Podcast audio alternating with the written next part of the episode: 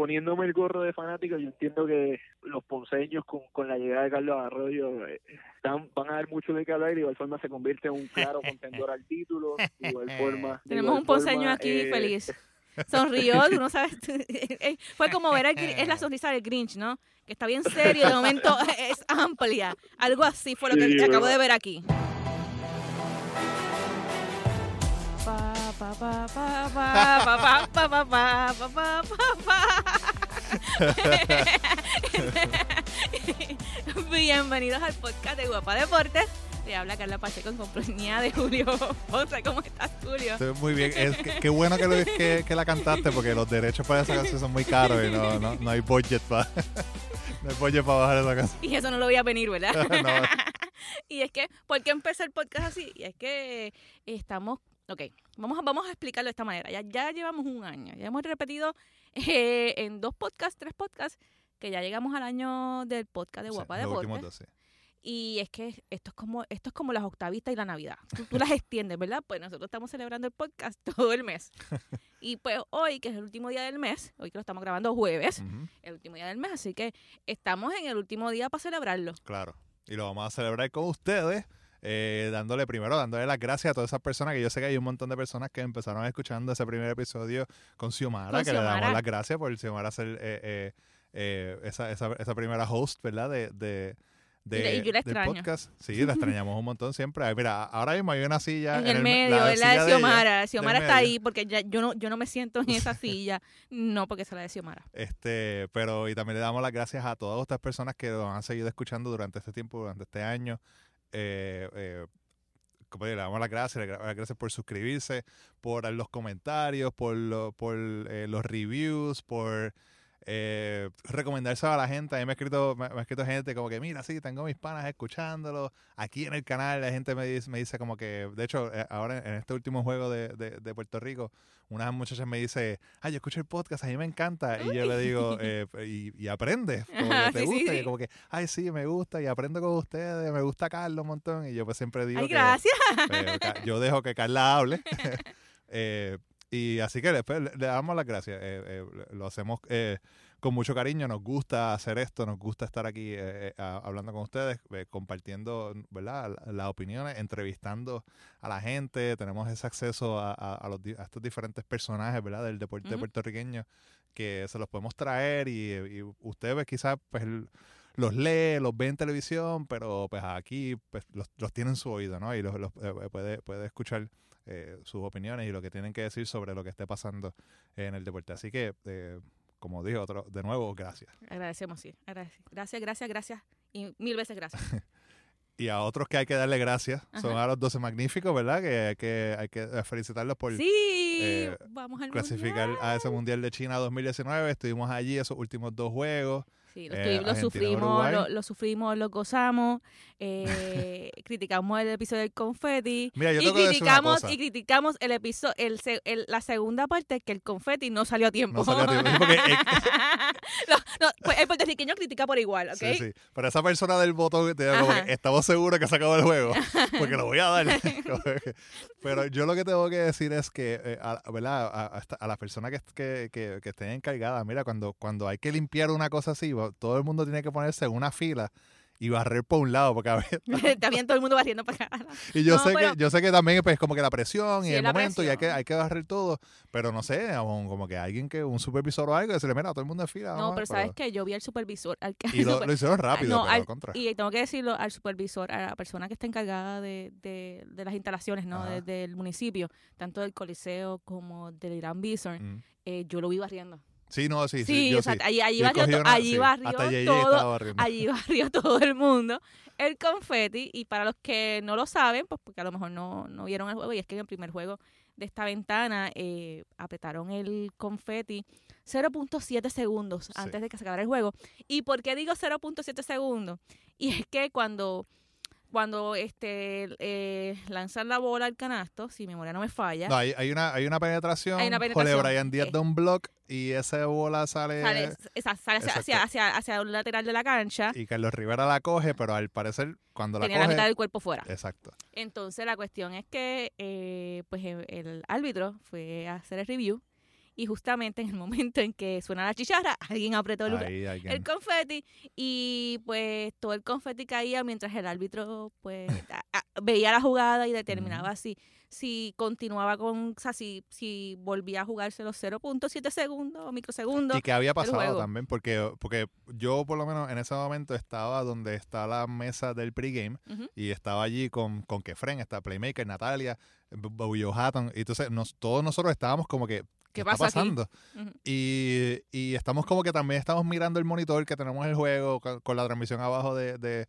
Emilio y de Leo. Y la gente que está abajo no- nos mira y nos está preguntando. Como que, ¿qué rayos pasó? O sea, como que ¿qué? es una falta, eh, se acabó el juego, eh, como que fue no, no, no sabíamos.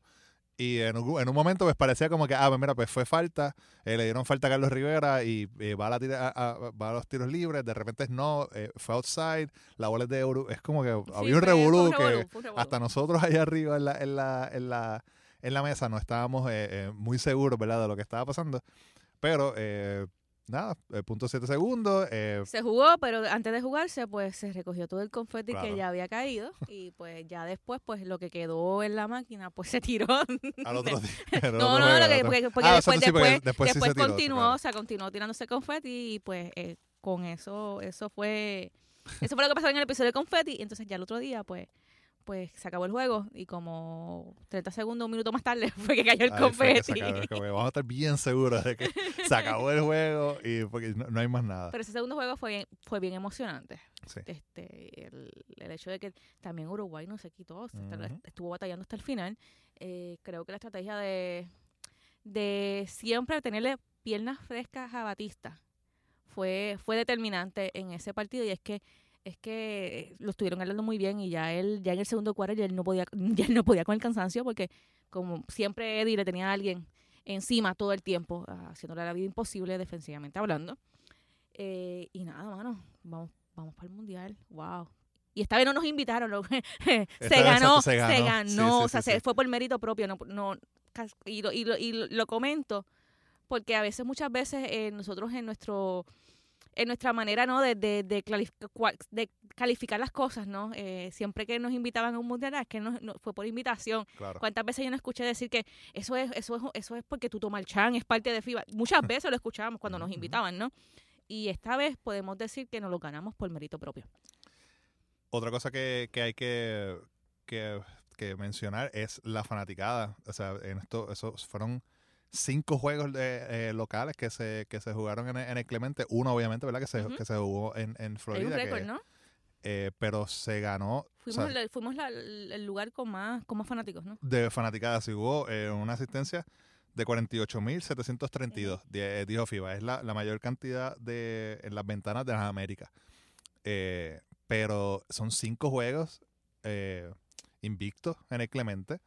Era una de las Sí. razones por las, por las cuales se quería jugar en el Clemente, porque se sabía, obviamente, de, de, de, de, ¿verdad? la mística que trae, Ujú. que trae eh, el edificio, la, la cancha.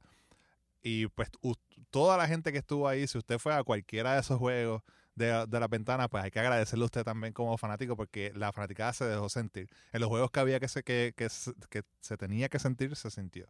Eh, y, y nada, como tú dices, vamos para el Mundial. El Mundial se va a transmitir por aquí, por, por, por Guapa Deportes. Pero para hablar un poquito de eso y para hablar de, de, todo estas to- todas estas cosas de, de, de cómo se maneja una, una ventana de FIBA y hablar de, de este, esta evolución del canal, vamos a tener a Paco Vargas, gerente de estación de, de Guapa Deportes, que nos, va a hablar un ratito aquí de, de su trabajo, ¿verdad? Y lo que ha sido este último año, Entonces, celebrando, celebrando el cumpleaños del podcast, pero también celebrando eh, todos los cambios que, que han pasado eh, en, en el canal. También tenemos a Edgar Vargas, que nos va a estar hablando acerca del BCN, que ya, ya está, ya está ahí. Ya comienza mañana o hoy, dependiendo de cuando usted escuche este podcast. Y, y eso lo vamos a repetir muchas veces en este podcast, eh, de que es así. Y vamos a estar hablando acerca de, de cuán competitiva está la liga, que, que está de aniversario. Y, y la cantidad la cantidad de años que lleva el organismo no es la misma cantidad de años que tiene, o sea, de temporadas que se han jugado. Pero ¿sabes qué? No vamos a hablar mucho de eso porque vamos a dejar que Edgar nos los explique más adelante aquí en el podcast y cuando terminen todo, pues yo voy después de las entrevistas yo voy a ver cuánto me sale el pasaje a China.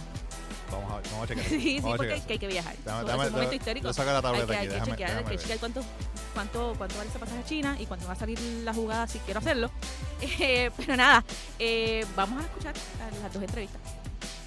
Nos encontramos con Paco Vargas, gerente de Guapa Deportes. ¿Cómo estás, Paco? Muy bien, gracias, Carla. Contento. Nada, que este, te teníamos, te hemos aquí invitado en, en el podcast porque quería, quería que nos hablara un poco acerca de la evolución eh, del canal desde el año, desde el año más o menos para esta fecha el año pasado que veníamos de pasar María y todos los problemas que, que con ello pues trajo, ¿no? El, el paso de huracán hasta ahora que venimos de cerrar una ventana de FIBA espectacular porque vamos para el mundial. Sí, obviamente después, después de María, después de la serie mundial que la llevamos a las plazas, en las pantallas, pues vino los problemas infraestructurales, ¿no? Hubo problemas con la antena, eh, con la luz eléctrica, los demás canales empezaron a, salir al aire con su programación, ¿verdad? Fuerte. Nosotros por lo menos en octubre, noviembre y diciembre, te dirá que éramos el canal de Puerto Rico, porque con la poca penetración que teníamos a nivel de antena, eh, mucha gente nos tomaba eh, por distintos sistemas, por internet. Las ligas nos permitieron transmitir por internet, Major League Baseball en ese momento. Y bueno, nada, poco a poco fuimos retomando el camino. Eh, compramos los juegos de Minnesota y Cleveland, que creo que nos pusieron otra vez en el mapa a principios de año y la gente pues devolvió a, a- a- traer la energía hacia el canal. Y poco a poco fuimos cambiando todas las cosas que tenemos que cambiar en términos técnicos y ya en verano, eh, justamente en agosto primero, eh, pues pusimos nuestras propias antenas, nuestros propios transmisores, generadores y pudimos volver con una señal HD completamente en toda la isla nacional. Hubo un cambio de nombre también, un rebranding. Oye, de, sí, este, de Guapa 2 Deportes. todo esto ha sido un proceso, ¿no? Porque el crecimiento que tuvo el canal después del 2017 con, con el Clásico Mundial, eh, la Serie Mundial de- del 2017, pues obviamente decidimos que, que el canal ya se merecía pues tener su propia identidad, que no fuese identificado como un canal secundario, ¿no? Como se conocía cuando la transición digital, todos estos canales son canales secundarios, son los canales punto dos digitales. Y, y obviamente ya el contenido del canal es tan fuerte que, que, pues decidimos, mira, vamos a quitarle el 2 y que la gente ya pueda eh, identificar el contenido deportivo como una propiedad de guapa, independientemente de donde esté, en qué canal esté, Claro. que eso también yo creo que es un poco del futuro. Este, yo creo que el contenido es, lo que va a, a regir las televisoras en el futuro y, y con esa misión pues le quitamos el número 2 y dijimos, pues vamos a arrancar con el número 2, cambiamos el logo, que también fue un, un gran parto, porque obviamente cuando, cuando Un traba- gran parte. o sea, cuando trabajas con una franquicia como la de Guapa, que, que tiene un, un nombre tan y tan pesado y tan importante, que tiene tanto lega- legado de tantos años, pues tú decirle a los dueños ¿verdad? De, de la Hmm. marca que, que les vas a cambiar el logo y la identidad, pues, pues es un poquito de estrés. Claro. Pero nada, mantuvimos, yo creo que mantuvimos la, la relación de, de la familia de Guapa y, y con la D, creo que, que estamos identificados con el deporte. Tenemos varias versiones del logo, que está el WD también con distintas partes. Y así que le estamos creando una identidad moderna al canal como se merece. Hablas de modernidad, eh, hablaste anterior- anteriormente acerca de que pues eh, en- luego de Huracán pues se abre en- el canal a transmitir por medio de internet, a transmitir por los por Facebook, el Facebook. Live. ¿Cuánto esto pudo cam- haber cambiado la forma en que conceptualizaba el, el canal que iba a hacer o que va a hacer la, manera de proyectarse al- a los fans y al público televidente? Bueno, obviamente el deporte tiene una, una eh, ¿verdad? distintiva ¿verdad? característica que básicamente la gente lo quiere ver donde quiera que sea. Mm. Este, eh, hay gente que prefiere ver una película, una novela en su pantalla grande, en televisión cómoda en su casa, pero el asunto del contenido tan real time y tan de situación em, provoca que, que la accesibilidad sea lo primordial. Eh, por decirte algo, las televisoras tradicionales pues, pues, pues preferirían que la gente no lo pueda ver en programación normal en internet o en un teléfono porque pues le quita ojos a lo que es la pantalla principal, eh, que redunda en menos métricas de, de audiencia.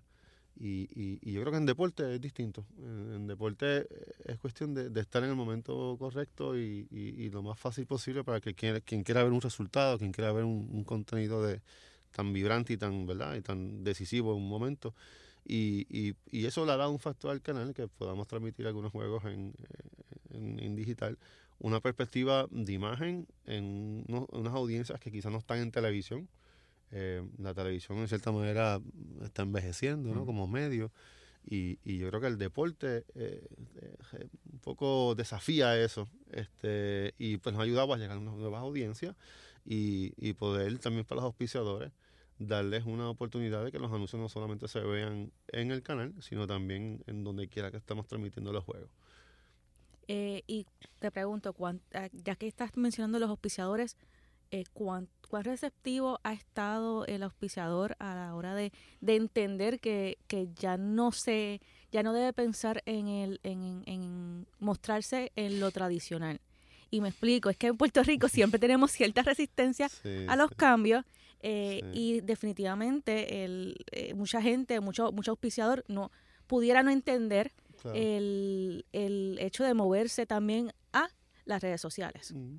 Todavía es bien difícil, ¿no? Porque en, en términos de deporte, em, pues mm, lo- hay ciertos auspiciadores que, que simplemente compran o, o- o apoyan solamente las etapas finales de un deporte porque pues son los que más número y evidencia de número de audiencia que, que hay. Pero hay ciertos auspiciadores que tienen más- un poco más visión y, y, y sí han entendido cómo el deporte ha creado un engagement y una interacción con un consumidor y, quieren estar ahí en el momento correcto desde el principio. Y poco a poco, a medida que el canal ha ido probando que, que, estamos arriesgando e invirtiendo en contenido nuevo, en programación nueva, eh, pues los auspiciadores están apoyando más eso, independientemente sea un juego de ser regular o un juego de final. Eh, porque obviamente le da un poco más de presencia durante el año y, y, pues están poniendo su dinero. Pero obviamente eso no sucedería si no tuviese una consistencia el canal, de ser un canal puro de deporte. Em, todos los demás canales hacen deportes, ¿no? Este, Telemundo tiene su Copa Mundial femenina este año, de, de verdad, de balompié, tienen sus Juegos Olímpicos, um, Univision tiene balompié, pero no hay un canal que se dedique 24 horas a deporte. Y, y esa consistencia es lo que de cierta manera ha, ha ido convenciendo a cada día más a nuevos auspiciadores a estar probando y, y el canal. Y a medida que lo van probando, pues se dando, se dando cuenta que hay un, ¿verdad? Una, una reacción de los consumidores y pues, pues siguen apoyándolo. Y a medida que ellos siguen haciéndolo, pues nosotros vamos a seguir adquiriendo contenido que, que es costoso, porque um, la gente nos realiza que, que Guapa pues no tiene una afiliada en Estados Unidos, ¿no? Obviamente tenemos Guapa América, pero Ujú. básicamente nosotros mismos transmitiendo en cable TV en, en Estados Unidos. No tenemos un, un papá o una mamá Claro. que, que nos dé programación.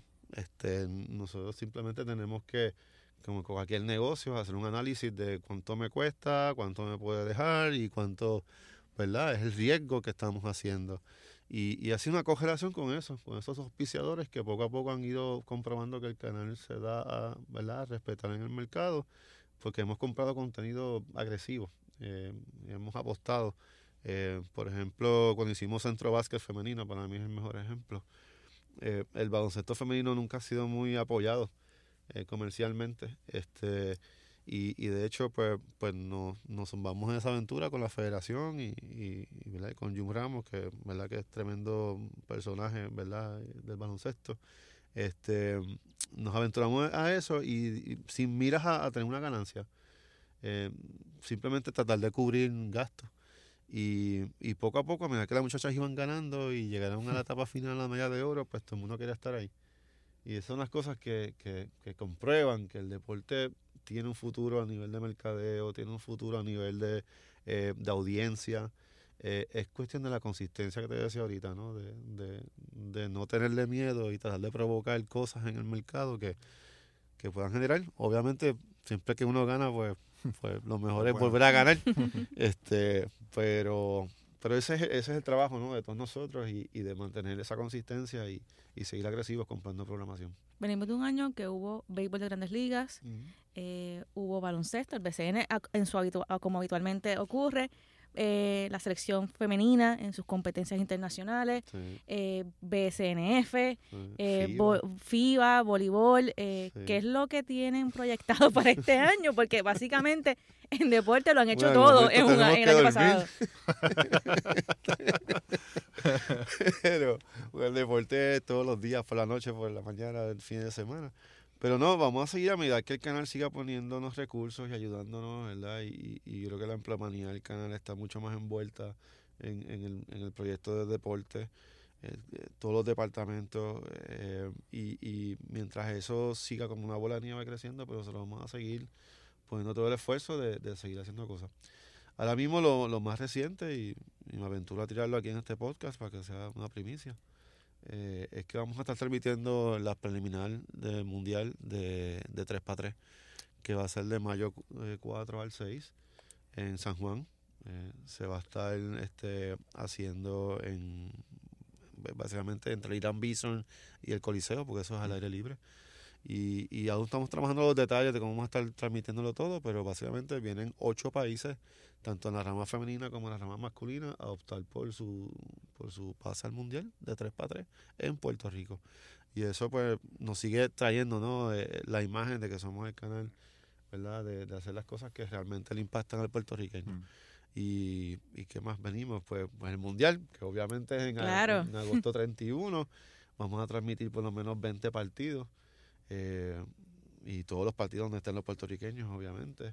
Y nos vamos a desbordar en, en hacer proyectos de contenido en las redes digitales, en noticias, en toda la programación, como hicimos ahora para el proyecto de la cualificatorio, para que no solamente sea la proyección del juego, sino de todo lo que es el trabajo de FIBA y de la federación local en desarrollar ¿verdad? nuestras plataformas deportivas.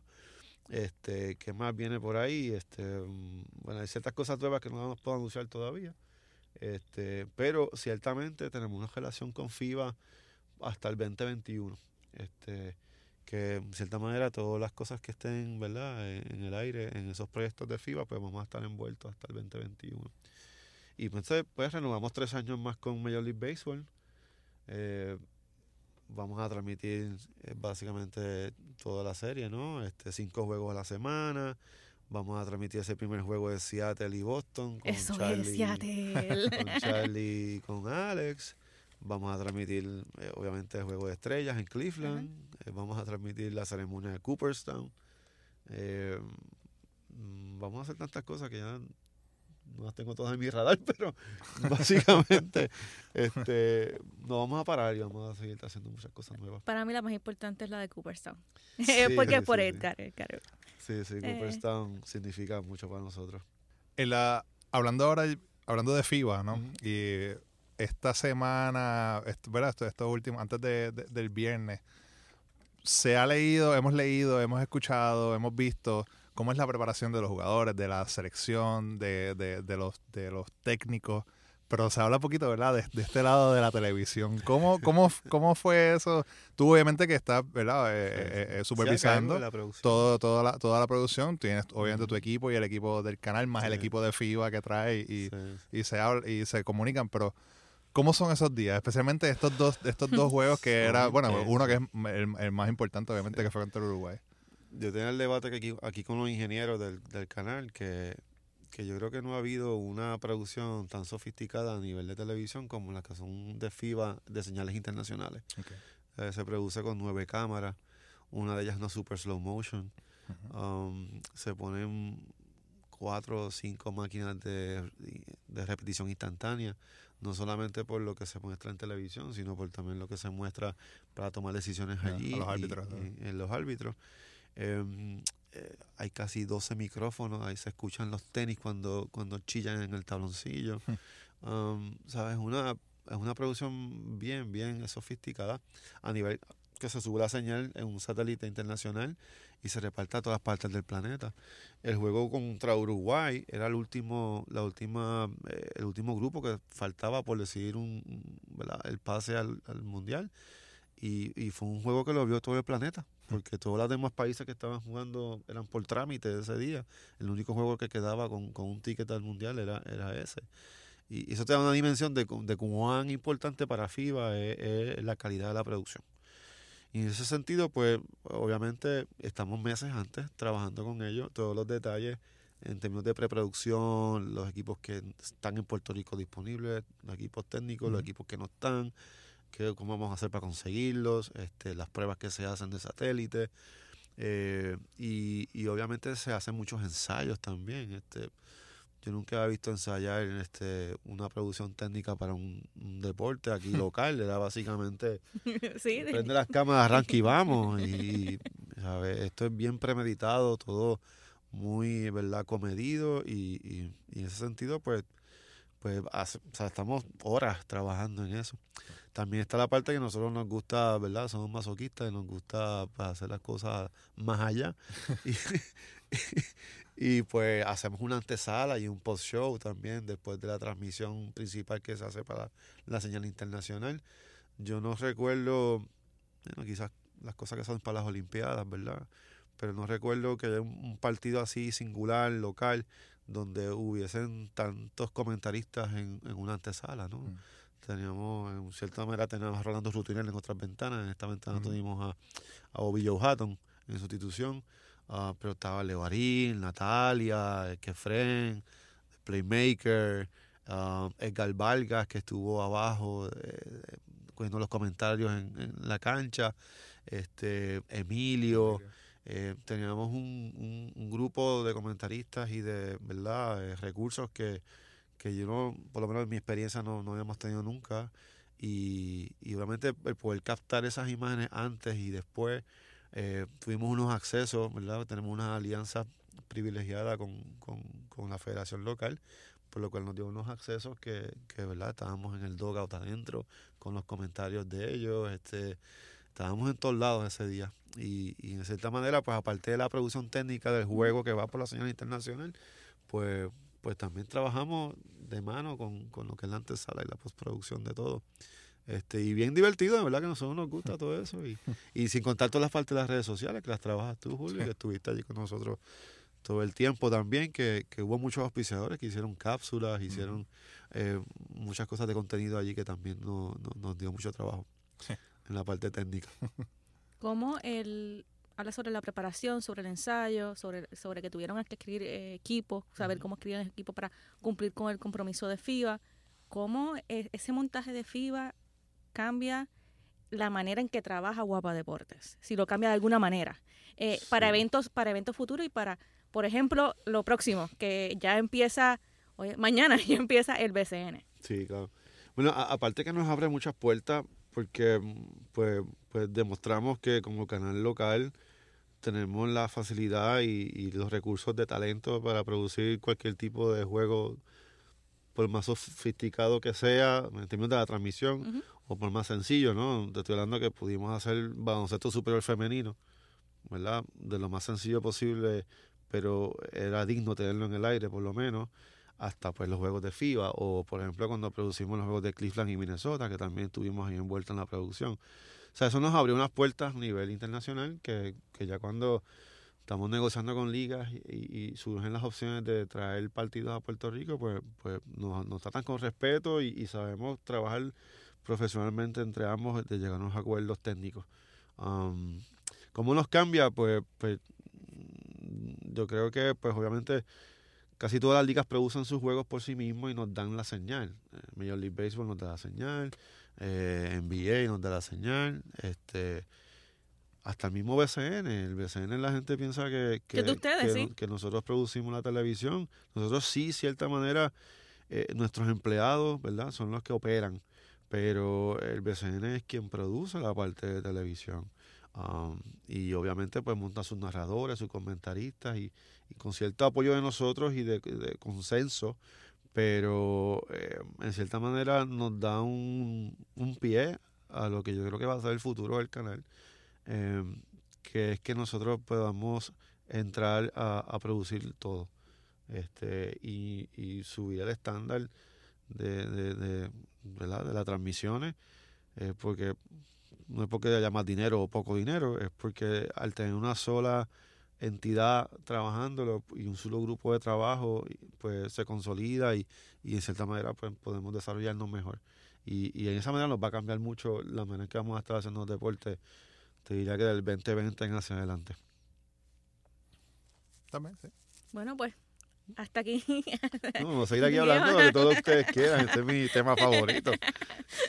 hasta aquí nos trae el barco, Paco. Sí, Muchas bueno. gracias por haber estado con nosotros. No, ustedes por el Eh, buen trabajo que están haciendo y, y en verdad que cuando Julio me trajo la idea del podcast, yo siempre pensé que, que iba a ser bien importante para el canal y ustedes han podido demostrar que lo son en, en un año, que entiendo que cumplieron, ¿verdad? También y, y sé que van a ser parte de este crecimiento que estamos buscando. Gracias. Eh, gracias.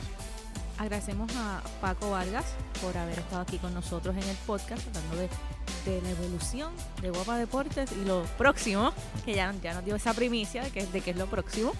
Y de esa entrevista pasamos ahora con Edgar Vargas, porque es que ya como lo dijimos, lo, lo dijimos con Paco, el BCN ya tocó la puerta, eh, ya está ahí, eh, ya viste, yo en los barbecues en casa de papi no descansan porque ahora pasamos al BCN.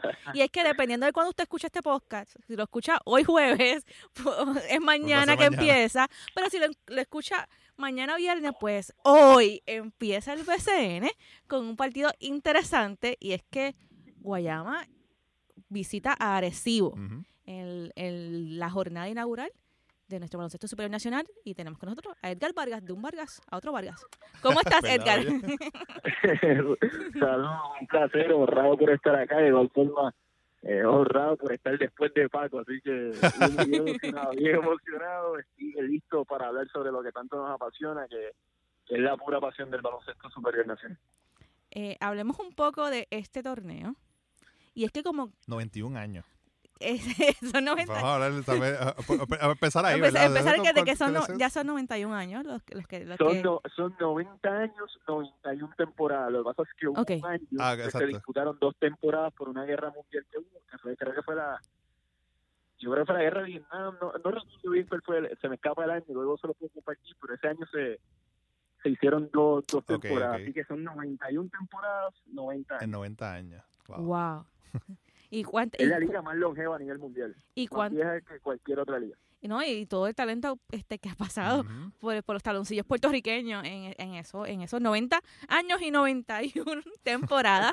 Eh, y, y quería quería que nos hablara un poco acerca acerca de esta temporada que pareciera atropellada no y, y digo pareciera atropellada porque porque no sé si es por los por los las ventanas de FIBA o eso yo siento que el BCN nu- nunca acabó que, que acabó, que, acabó, que acabó en diciembre y ya estamos como que Pues se quedó un break. eh, se cogieron un, un mes de break y ya empezamos otra vez.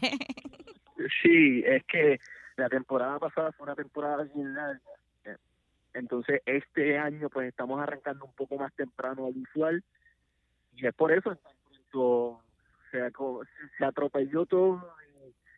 Y, y, pues, empezó el BCN y, y ahora mucha gente se está dando cuenta, como que, "Ah, mientras empezó otra temporada, si la otra acabó antes. Este, pero sí, eh, prácticamente se estarían disputando dos series finales en menos de un año, porque las pasadas se disputaron en septiembre estas se estarían disputando en julio, en agosto, o sea, ya entiende que, que hay dos finales en menos de un año, pero así somos, así somos, esa es la naturaleza del Boricua, estamos, estamos bien emocionados, este año compiten nueve, nueve equipos, van a estar diciendo presentes en esta temporada 2019, regresa el formato de postemporada de series de cuartos de final, el 8 se enfrenta al 1, el 2 al 7, el 3 al 6, el 4 al 5, es un formato que le gusta al Boricua, así que estamos repitiendo nuevamente con él, recordando que el año pasado estuvimos disputando lo que era el round robin, así que bien emocionado, el nivel competitivo eh, está bien interesante, muchos equipos se han movido excelente en la, en la temporada muerta, así que ya le nada, ya se abrió el telón, así que vamos a ver que cada uno de los equipos trae a la mesa y, y están difundiendo duro por las redes sociales de igual forma que con el espectáculo en cancha. Hablas de, de equipos que están eh, eh, bastante sólidos y eso eso estaba viendo algunos nombres de, de, eh, verdad que, está- que están en los equipos y eso me di cuenta. Y es, es algo que viene de la temporada pasada que pues siempre había uno que otro equipo que pues que quizá verdad el, el, eh, el nombre verdad en papel no te decía wow pero este año y, como dije igual con el año pasado todos los equipos tienen nombres que conocemos y no solamente de veteranos, sino de jugadores jóvenes eh, que o de, y de refuerzos también que suenan bien interesantes y, y- y hace que, que la competencia no sea mucho más entretenida y más, más este más eh, ¿verdad? Más eh, fair, más ¿cómo se dice? Sí, más equitativa. más equitativa, más, más competitiva, más más, competitiva. más, eh, vamos a buscar sinónimos. Eh, en, una balanza, pues está, está, está en, en igualdad de condiciones, por Claro. ponerlo de otra forma. Sí, no, Claro. afortunadamente la liga está muy balanceada, de igual forma en este año en específico. Esa la Es la palabra algunos balanceada. que algunos equipos no están al nivel de otros, que hay que unos pudiesen debatir que hay un poquito de desparejidad entre algunos y otros equipos, pero en lo que ha habido de pretemporada, los equipos que muchos pudiesen tildar de que no están al nivel de los otros, han dado de que hablar, por ejemplo, Fajardo, que mucha gente pudiese hablar 20 cosas sobre ellos, están jugando muy buen básquetbol, son un equipo de jóvenes, de muchos prospectos que están teniendo sus pininos en lo que es el baloncesto nacional y, y, se han ido de tú a tú con, con, con muchos de los equipos que que son los grandes ahora mismo dentro de la liga. Pero sí, afortunadamente la liga está bien balanceada en esta postemporada. Los equipos eh, supieron cómo llenar sus necesidades del año anterior e este equipos de mercado pequeño han traído figuras con mucho nombre, por ejemplo San Germán, que es un equipo de mercado pequeño, pues este año ha hecho sus ajustes, e inclusive tienen a Doña Ayuso que a sus 41 años está dominando el BCN, así que eh, estamos bien, bien emocionados, eh, bien, bien entusiasmados con esta temporada y así que bien, bien, bien, bien deseosos porque se dé el torneo que, que tanto deseamos. Eh, me hablaste acerca de Daria Ayuso, pero en, esta, en estos días se, ha estado se estaba comentando acerca del cambio de Carlos Arroyo. Eh, de, Fajardo, de Fajardo a Ponce eh, y con todo lo que lo que con ello con ello conlleva, ¿no? Y es el hecho de que de que se, de que aunque se ha venido hablando en la, en la pasada se- siete días acerca de, de ese cambio, no fue hasta ayer que eh, Alfredo Piraña Morales, el director de torneo, lo aprobó. ¿Cómo, cómo ese cambio fortalece a, a Ponce en sus aspiraciones de llegar al campeonato? No, Carlos, Carlos es un veterano que, que, que ha demostrado, bueno, todo el mundo sabe el nivel de básquetbol que tiene Carlos y lo demostró en la pasada Liga de las Américas, en donde quedó parte del, fue, fue seleccionado como, como parte del quinteto ideal del grupo B, en el cual fue el grupo donde compitió Ponce, promedió sobre 22 puntos por juego y 10 asistencias, así que Carlos a sus casi 40 años de edad todavía está eh, jugando a un nivel muy alto de básquetbol. Eh, es una medida que para algunos pudiese ser sorpresiva, para otros era algo que se veía venir. Carlos eh, ha, ha- ha manifestado públicamente que se siente cómodo jugando para, para Ponce, le gusta la franquicia, le gusta la ciudad, así que eh, para en términos de juego, pues tener a Carlos Arroyo, más aún cuando Carlos Rivera, que es el armador y capitán del equipo de Ponce, llega un poco tarde por sus compromisos en México, pues le da un seguro de vida a lo que a lo que son los ponceños y le da más estabilidad dentro de esa posición que es tan importante dentro del nivel de juego que se juega en el BSN. De igual forma, para nosotros como liga es súper positivo. Carlos es el jugador más marcallable del BSN, es un jugador que solamente él tiene sobre medio millón eh, medio millón de seguidores a través de, de 12 redes sociales porque él no tiene Twitter, así que para nosotros es, es positivo tenerlo en la liga. Eh, entiendo que para Ponce, igual forma para los y todo este tipo de cosas, eh, es muy positivo, pero en términos de básquetbol, Carlos es un, es un veterano y es como el vino. Entre más entre más tiempo la juega, juega mucho mejor. ¿Cuáles son los equipos que tú ves que, que están, están en, en- en las primeras cuatro posiciones, eh, tomando en consideración lo que hay en el papel, ¿no? Y, Claro. y- y cuáles equipos tú entiendes que, que son los que los que se le va a hacer un poquito más difícil clasificar y por qué? Poniéndome el gorro de fanático, yo entiendo que los ponceños con, con la llegada de Carlos Arroyo eh, dan- van a dar mucho de qué hablar y de igual forma se convierte en un claro contendor al título. De igual forma. de Tenemos igual un ponceño forma, aquí eh, feliz. Sonrió, tú no sabes. eh, Fue como ver, Gr- es la sonrisa del Grinch, ¿no? Que está bien serio, de momento es amplia. Algo así fue lo que Sí, acabo de ver aquí.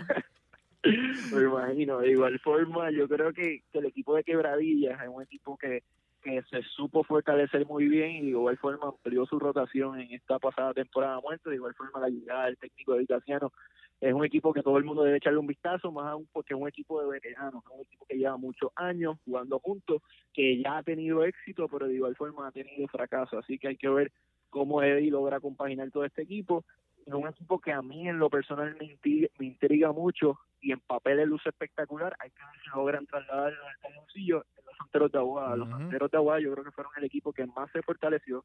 Trajeron un veterano en el caso de Filiberto Rivera, de igual forma traen a Ricky Sánchez y lo combinan con jugadores que han tenido éxito en esa franquicia, como lo son Jonathan Rodríguez, de igual forma traen el regreso de Rigoberto Mendoza y más aún traen a su capitán de vuelta, que es Alex Abreu.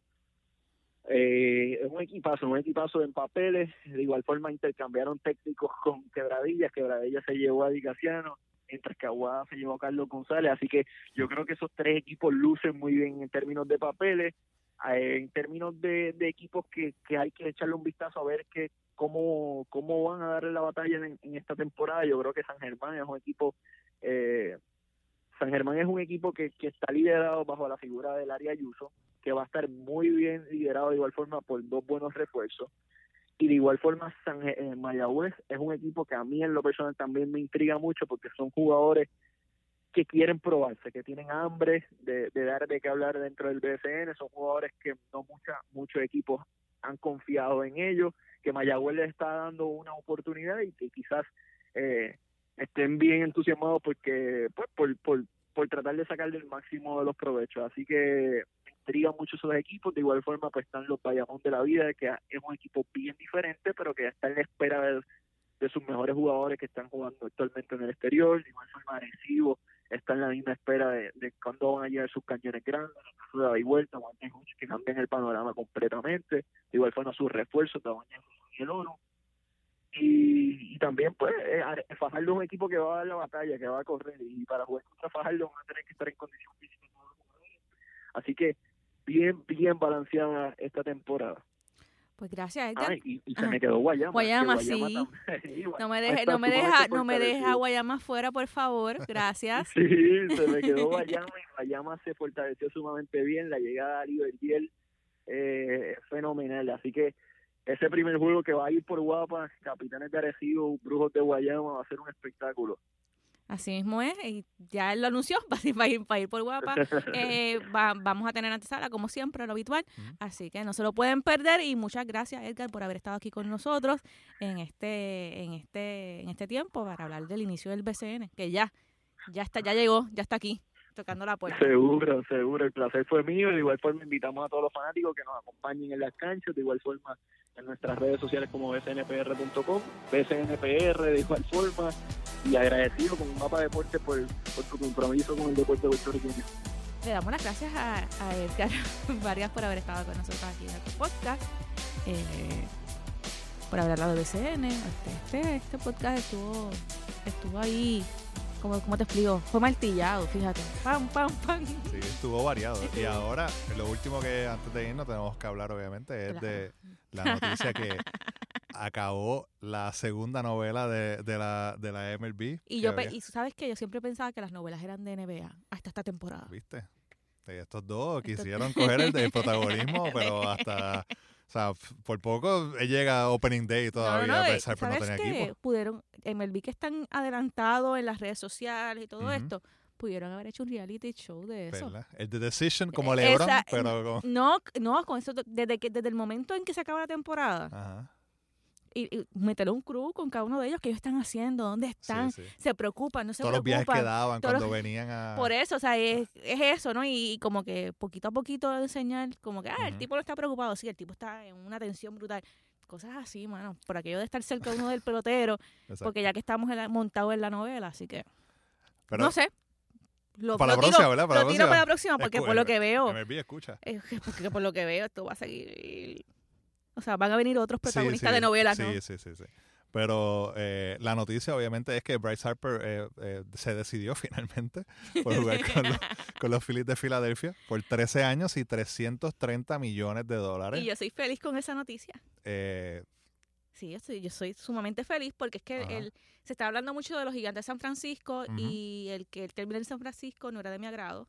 Y gente, no es que yo sea fanática de San Francisco, todo el mundo sabe que lo mío son los marineros, eh, pero es que en San Francisco, eh, por una posición en los jardines, hay dos puertorriqueños peleando. Eh, por esa posición es, es Henry Ramos y es Anthony García. Y yo decía, contra, si ese hombre llega, pues, pues se o se me quedan los dos fuera, eh, o se me queda uno fuera, pero vamos, algo va a pasar con algunos de los puertorriqueños y, y gracias a Dios no termino allá.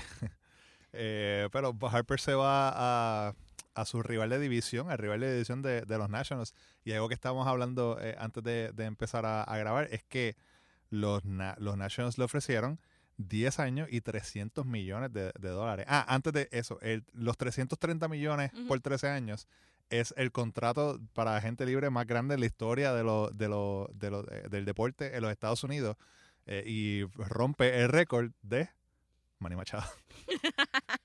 Wow, Hace- ese- hace ese- una ese- semana ese atrás. récord duró tan y tan poco. Sí, fue bien. Por lo menos Alex. Rodríguez, creo que fue que, que era el que estaba anteriormente, ¿no? Entiendo que sí, Ent- pero pues él, él podía decir, el mío duró tantos años. años. Pero No, el de Machado duró duró una- 10 días, y cuidado. Ay, semana. Eh, pero sí, lo- los Nationals le ofrecieron hace unos meses atrás, eh, le ofrecieron a Bryce Harper eh, 300 millones por 10 años y, y él dijo que, que cuando usted viene a ver, pues termina siendo más dinero y él dijo que no. O sea, él, él quería irse a la agencia libre. No sé si fue que por No, mira, esperar mucho. Yo lo que, yo lo que entiendo es que a lo mejor cuando, a lo mejor no, esa oferta vino rápido que, que se acabó la temporada, eh, me imagino que los nacionales se ampararon, eh, se, se, o sea, se separaron en- o sea, eh, fuertemente en esa oferta, no iban a negociar más allá de, de lo que ya- ya ellos habían dicho. Y él a lo mejor estaba buscando un poquito más, es lo que, es lo que yo, lo que yo creo. ¿no? Pero entonces cuando los demás equipos también se ponen en, en esta, en esta, en esta posición de que de que no vamos a no vamos a, a negociar esa cantidad de dinero. A lo mejor él pensaba en, ese- en el momento en que los nacionales le hicieron la oferta, él pensaba a lo mejor, yo puedo conseguir más, ¿no? Claro. Eh, y la realidad es que se va, va pasando el tiempo, pasa el invierno, empieza la primavera, empiezan los, los campamentos de sprint training, Viene el contrato de Manny Machado. viene el contrato de Manny Machado, entonces tú lo que estás viendo es como que eh, empiezan ¿no? a jugar con tu, con tu desesperación, y no estoy diciendo desesperación por porque, porque me paguen o no me paguen, porque ya él tiene los, los, los millones que Sí, tiene, o sea, sí. él tiene millones. Es el hecho de que tú, de que tú, tú, tú como jugador, tú, tú estás loco por, por empezar a entrenar, tú estás loco por empezar, Claro. a, empezar a estar con un, con, el, con un equipo. Y, Y más si por equipo nuevo. Exacto, ¿no? Tú, tú estás, tú estás con esa adrenalina, ¿no? De, de- de empezar ya a jugar y, y- y hacer lo que te gusta, porque que a todos ellos les gusta, les, les gusta jugar, jugar béisbol, ¿no? Eh, y pues, es lo que había. Dentro de las opciones, me imagino que estaba bareja- baraje- barajeando, ¿no? Que, que una de ellas era estar con los gigantes de San Francisco, pues, vio que era la mejor opción irse a Filadelfia y está, está cerca, o sea que la mudanza, eso, eso es fa- facilito.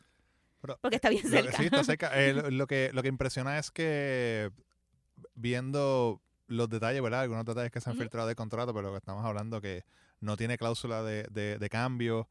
Es un compromiso bien grande con, con el equipo de Filadelfia. Porque estás diciendo como que, mira, yo, yo voy a quedarme el resto de la, temporada, de, de, de mi carrera, aquí prácticamente. No, y, y también, pero también sabes que le da a Filadelfia eh, una, una oportunidad de por fin terminar su proceso de reconstrucción. Claro. Y es que, es que ahora con un jugador tan importante como él, pues tú entonces eh, cuadras tu equipo alre- alrededor de, ¿no? de, de él eh, y buscas ver, ves qué prospectos tienes abajo que podrías, que podrías ascender.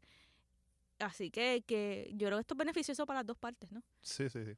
Pero va a estar bien interesante ese primer eh, road trip de, de Filadelfia, ya que ese primer, esa, ese primer juego de visitante va a ser en Washington. Así que eh, entiendo que yo creo que va a ser, va a ser mitad abucheo, mitad aplauso. Pero para mí que los abucheos se van a sentir un poquito más grandes. Y lo próximo es que ya empieza eh, eh, la, la- empiezan las apuestas por Mike Trout y las apuestas empiezan en 200 mil, cientos millones de millones de millones de dólares hasta que, hasta que, qué sé yo, hasta que el sol se apague, una cosa así. Porque Es que si a estos dos hombres es- le dieron 10 años, 330 millones, Ajá, a- pero olvídate, va, va a volar. Mike, Mike Trout va a volar en canto los contratos, o sea, porque, wow. Va La, pre- a la pregunta es, ¿los angelinos van a ofrecer esa cantidad de dinero? Y oye, lo digo porque los angelinos, pues, este, son, son no sé, tienen fama de, de dar grandes contratos, ¿no? Eh, Pero pero no sé si, no sé, pero no sé si están dispuestos luego de haber tenido tantos contratos largos a, a tener uno más. A pesar de que él es su figura, su figura principal en el equipo. Exacto, sí, la figura más grande. Vamos a ver qué está pasando este próximo año. Ya lo- en los juegos de Sprint Training empezaron, están, Sí. se están eh, transmitiendo por, eh, por Guapa Deportes, pendiente de las redes sociales para ver el itinerario. Como dijimos ahorita, el BCN empieza, dependiendo de cuando esté escuchando esto, el, el viernes. Eh, y también pendiente de las redes sociales para los, para los eh, calendarios. Y ya, Hasta aquí vamos al barco. Ya vámonos.